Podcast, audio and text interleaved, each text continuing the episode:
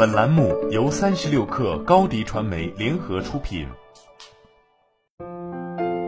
本文来自微信公众号“深享”。网易裁员显示，该离职员工与网易在离职补偿、离职处理方式和流程上存在巨大分歧。企业对待员工的态度与经营状况息息相关。如何处理员工这项复杂的资产，考验的不仅是企业的良心，还有内部管理能力和实际经营水平。高速发展的互联网公司们在来到正常发展轨道后，需赶紧修炼内功。昨日，一篇题为《网易裁员让保安把身患绝症的我赶出公司》，我在网易亲身经历的噩梦，由于戳中了大部分职场人士的敏感点，这篇文章在网络上广为传播，并引发热议。目前，该篇文章在微信端的阅读和再看数均已超过十万。网易裁员一文之所以能引爆舆论关注，一方面源于该文作者描述的经历过于细致且令人震惊，另一方面则与当下环境息息相关。从去年下半年开始，互联网产业的裁员或优化消息不断。当裁员潮来袭，在类似事件中容易出现分歧的核心争议点有哪些？如果现实冰冷如铁。员工和企业又分别该何去何从？在网易裁员一文中，主管威胁不让拿 N 加一是双方的关键矛盾之一。对于 N 加一的争议，网易在相关回应中表示，在他申请的三个月病假期间，公司按时发放了病假工资，并在今年的九月十九日一次性给予其 N 加一的补偿。但对于网易裁员作者提到的主管和 HR 轮番找我谈话逼我。并且变相威胁说拿 N 加一的话会为我非常不利。网易并未回应。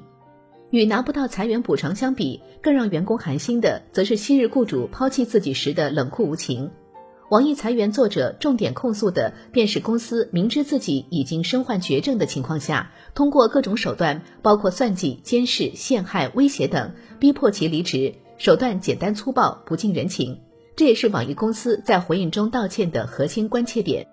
该文作者在文中表示，公司怎么对待玩家，怎么对待员工，这些迟早都有一天会反作用于公司。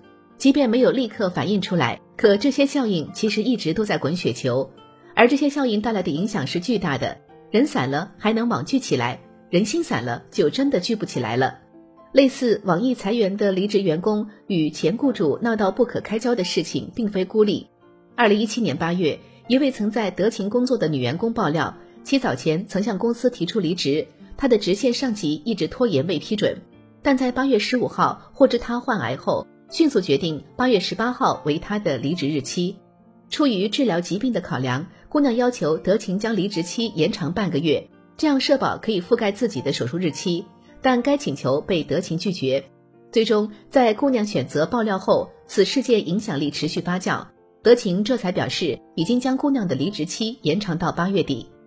由于员工关怀不到位而造成的劳资关系的紧张，并不只出现在国内，就连市值稳居世界前五的互联网巨头亚马逊也不能免俗。事实上，企业对待员工的态度与经营状况息息相关。今年四月十二号，京东集团创始人刘强东在朋友圈发布长文《地板闹钟的故事》，针对京东此前实施的末位淘汰制和九九六工作制，表达了自己的看法。直言，京东现在混日子的越来越多，干活的越来越少。混日子的不是我兄弟，一起拼杀于江湖的才是。而在网易本次暴力裁员事件发生后，京东刘强东在今日宣布了一项政策：以后京东的员工只要是在任职期间，无论由于什么原因遭遇不幸，公司都将负责其所有孩子一直到二十二岁的学习和生活费用。另外，京东此前还宣布过一项政策。凡是在京东工作满五年以上的员工，如果遭遇重大疾病，公司都将承担其全部医疗费用。归根结底，企业与员工的雇佣关系本质上是一门生意。如何处理员工这项复杂的资产，考验的不仅是企业的良心，还有内部管理能力和实际经营水平。网易裁员暴露的不只是网易一家公司在员工离职处理上的问题，它更揭露了一个残酷真相。过去高速发展的互联网公司们回到正常发展轨道后，红利消失，矛盾便会放大。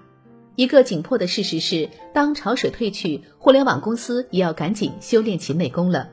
以上就是这期节目的全部内容，下期见。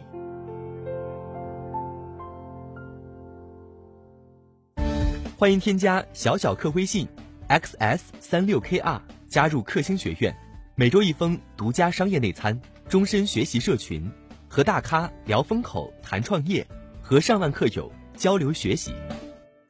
高迪传媒，我们制造影响力。商务合作，请关注新浪微博高迪传媒。